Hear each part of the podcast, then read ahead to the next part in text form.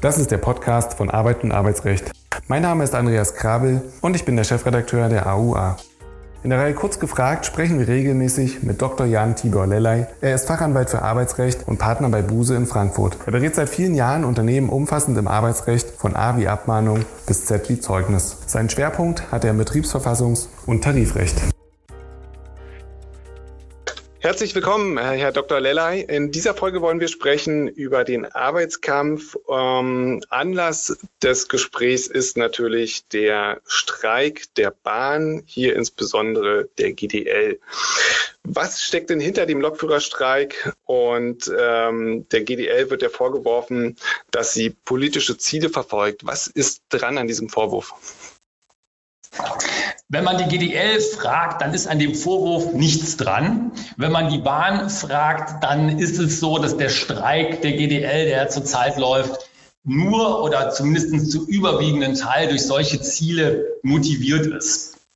Eins steht aus meiner Sicht fest, die äh, GDL macht einen sehr guten Job in ihrer Außendarstellung. Wenn man sich zum Beispiel mal deren Website anschaut, dann setzen sie sich ganz ausführlich mit den Argumenten auseinander, da schon, die gegen den Streik vorgebracht werden und gehen natürlich auch auf dieses Argument, diesen Vorwurf des politisch motivierten Streiks ein. Ich glaube, im Ergebnis ist es ähm, eine äh, gute Vorgehensweise der Bahn in dem Sinne, dass die Bahn natürlich erfolgreich diesen Streik beenden will, mittlerweile ja auch schon vor den Gerichten damit vorstellig geworden ist. Beim Arbeitsgericht Frankfurt ist gestern gegen die Bahn entschieden worden. Aber die Bahn weiß natürlich ganz genau, dass es bei einem solchen juristischen Vorgehen gegen einen Streik eine sehr, sehr hohe Hürde zu überspringen gilt. Weil Streikrecht, Artikel 9 Grundgesetz, ist verfassungsmäßig geschützt. Und im Wesentlichen gibt es ja, ähm, wenn man das mal so als ähm, Tarifrechtler oder Arbeitskampfrechtler sagen darf, nur noch drei Möglichkeiten, erfolgreich einen Streik verbieten zu lassen. Und die politische Motivation wäre eben ein, eines dieser erfolgreichen ähm, Tools, den Streik eventuell verbieten zu lassen. Aber offensichtlich ist die Bahn damit nicht erfolgreich, denn man müsste das ja wirklich auch der GDL in Anführungszeichen nachweisen können. Was wohl ist, es gibt eine Gemengelage. Das ist kein gewöhnlicher Streik, wenn es überhaupt sowas wie einen gewöhnlichen Streik gibt. Aber die GDL-Streiks, das ist so meine Erfahrung und man kann ja sagen, wir beschäftigen uns schon fast über zehn Jahre mit dem Thema. Die GDL-Streiks, die haben immer so eine ganz gehörige Prise Politik in ihrer äh, ganzen Aufbereitung. Das ist, glaube ich, was, was man festhalten kann. Und ich glaube auch, das ist etwas, was die GDL im Ergebnis nicht leugnen kann. Das ist natürlich keine juristische Bewertung.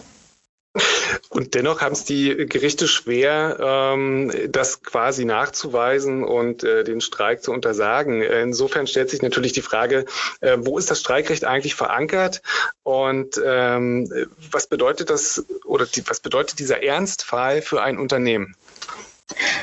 Das Streikrecht ist ein grundrechtlich geschütztes Recht. Ähm, es ist ein Recht, was in Artikel 9 Absatz 3 Grundgesetz, also unserer Verfassung, verbrieft ist. Das Bundesarbeitsgericht hat da diesen aus meiner Sicht äh, wirklich unglaublich einprägsamen Satz mal vor langer Zeit geprägt. Äh, die Tarifverhandlungen ohne das Recht zu streiken, das wäre nur kollektives Betteln. Nicht? Also kollektives Betteln, wenn die Gewerkschaft nicht streiken dürfte, um ihre Tarifforderungen auch durchzusetzen. Das heißt also, wir haben es hier mit einem in der Verfassung garantierten Recht zu tun und deswegen auch dieser hohe rechtliche Anspruch, wenn man gegen Streikmaßnahmen aus Unternehmensseite erfolgreich vorgehen will. Es ist ja nur in ganz wenigen Fällen ähm, erfolgreich in den letzten Jahren und Jahrzehnten gewesen. Und ähm, für viele Unternehmen, und deswegen finde ich das so gut, dass Sie das ansprechen, Herr Krabbel, ist das äh, der Ernstfall. Man kann es wirklich so sagen. Nicht? Der Arbeitskampf ist der Ernstfall. Äh, da ist nämlich das Wort Kampf ernst zu nehmen. Die Gewerkschaft, äh, die in eine Streikmaßnahme reingeht, geht ja gegen das Unternehmen vor mit dem Ansinnen der wirtschaftlichen äh, Schädigung. So muss man es ja mal ganz offen sagen. Ja. Das ist zwar rechtmäßig, ja, wenn es in den Grenzen des Streikrechts passiert, aber das Ziel der Gewerkschaft Gewerkschaft in einer Arbeitskampfmaßnahme ist es ja, den wirtschaftlichen Druck auf das Unternehmen so auszuüben, so zu steigern, dass man an den Verhandlungstisch zurückkommt und dann möglicherweise einen aus Sicht der Gewerkschaft auch optimalen Tarifabschluss erwirken kann, nicht? Also Zugeständnisse. Und ähm, deswegen ist es der ähm, unternehmerische Ernstfall, weil man da sich überlegen muss, wie kann man sich gegen Streikmaßnahmen verteidigen? Kann man das überhaupt? Ähm, oder muss man nachgeben und den Forderungen der Gewerkschaft nachkommen?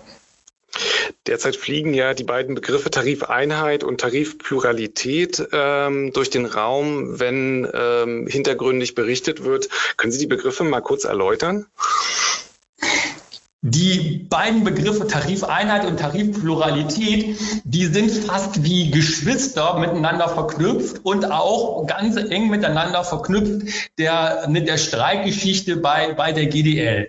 Der Begriff Tarifeinheit ist ja ein Begriff, der ganz viele Jahre, Jahrzehnte das Tarifrecht in Deutschland geprägt hat, der aussagt, dass äh, in einem Betrieb wenn dort mehrere Gewerkschaften vertreten sind, immer nur der Tarifvertrag gelten sollte, der die Mehrheit der dort beschäftigten Arbeitnehmerinnen und Arbeitnehmer äh, repräsentiert oder der für die abgeschlossen ist. Und das war auch über Jahre und Jahrzehnte eine sehr gute Konstellation, weil man nämlich genau diese Dinge, die sich jetzt abspielen bei der Deutschen Bahn, vermeiden konnte, nämlich die Konkurrenz von Gewerkschaften und möglicherweise auch die Schwierigkeit für das Unternehmen, wenn es in einem Betrieb mehrere Gewerkschaften hat, dass man nicht genau weiß, mit wem soll man denn verhandeln, ähm, eine mögliche ein mögliches Ausspielen der Gewerkschaften gegeneinander.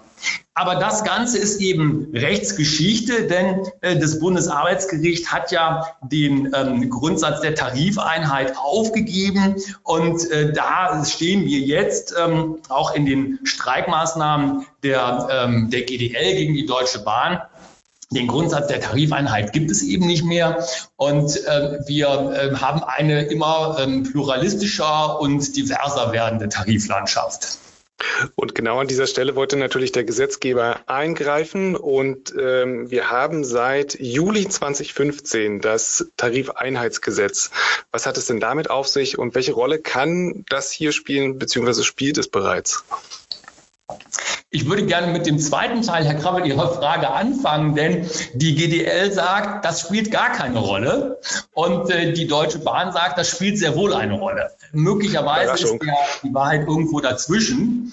Ähm, die, ähm, die Regelungen des Tarifeinheitsgesetzes, das ist ja der Paragraph 4 klein a des Tarifvertragsgesetzes, da ist das geregelt. Die äh, wollen ja an sich genau diese Konstellationen vermeiden, die jetzt sich bei der, bei der Bahn abspielen. Und die wesentliche Aussage des äh, Tarifeinheitsgesetzes ist, dass wenn in einem Betrieb, in dem äh, zwei Tarifverträge sich überschneiden, also zwei Tarifverträge zur Anwendung kommen, immer der Tarifvertrag gelten soll der Gewerkschaft, die die meisten Mitglieder hat im Betrieb. Also ein unterschiedlich gesprochen Mehrheitsprinzip wird da zur Anwendung gebracht. Und dann gibt es auch eine Minderheitsgewerkschaft natürlich, logisch zwingend, nicht? nämlich die, die weniger haben. Und die können dann verlangen von der Arbeitgeberin, dass sie einen sogenannten Anschluss- bzw. Nachzeichnungstarifvertrag abschließen, die also da nicht in dem Sinne schlechter gestellt werden. Aber es ist letztendlich schon äh, der gesetzgeberische Anspruch hier durch das Tarifeinheitsgesetz, diese Tarifpluralität, die sich in den Betrieben äh, manifestieren könnte, zurückzudrängen. Nicht? Also ein bisschen zurückzugehen zu dem, was früher mal die Tarifeinheit war. Vielen Dank. Ich will zum Abschluss nochmal nach den juristischen Ausführungen ein bisschen Polemik reinbringen und äh, die Frage stellen, ob Sie es für Zufall halten, dass ausgerechnet jetzt in der heißen Phase, wo der Wahlkampf gestartet ist, ähm, dieser Tarifkonflikt seitens der Lokführergewerkschaft so forciert wird. Aus meiner Sicht, Herr Krabbel, ist das gar kein Zufall, sondern das ist ähm, sehr geschickt geplant. Und geschickt meine ich hier gar nicht mit einem ironischen Unterton, sondern aus Sicht der Streikführung der, der GDL, aus Sicht von Herrn Weselski und seinen äh, Geschäftsführer, Vorstandskollegen sehr geschickt geplant. Weil man ähm, ganz genau ja weiß, wie die Rahmenbedingungen eines Streiks bei der Deutschen Bahn ähm, AG sind. Die Deutsche Bahn ist, und das sehen wir ja auch alleine nur aufgrund der Reaktionen auf diesen Streik in der Öffentlichkeit, die ist kein normales Unternehmen. Die ist ein Unternehmen, was sehr, sehr viele Menschen in Deutschland angeht, ob sie wollen oder nicht. Nämlich indem sie einfach mit der Bahn, mit den Zügen zur Arbeit fahren, zur Familie fahren, in den Ferien, in die Ferien fahren.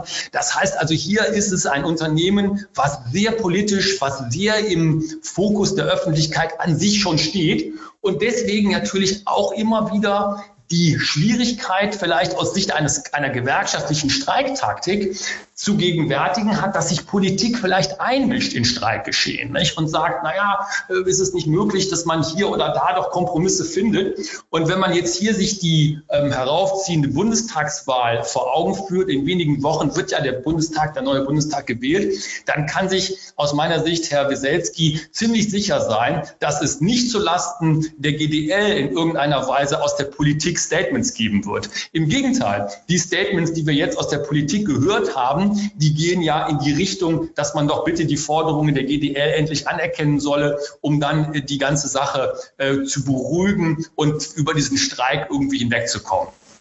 Also ich glaube, das ist sehr gut gewählt, der Zeitpunkt ist sehr gut gewählt und äh, die nutzen da in einer gewissen Weise auch die Gunst der Stunde. Lieber Herr Dr. Lelley, vielen Dank für diesen umfassenden Überblick und auch wieder vielen Dank an die Zuhörer. Ich darf mich äh, an dieser Stelle verabschieden. Machen Sie es gut und tschüss, bis zum nächsten Mal.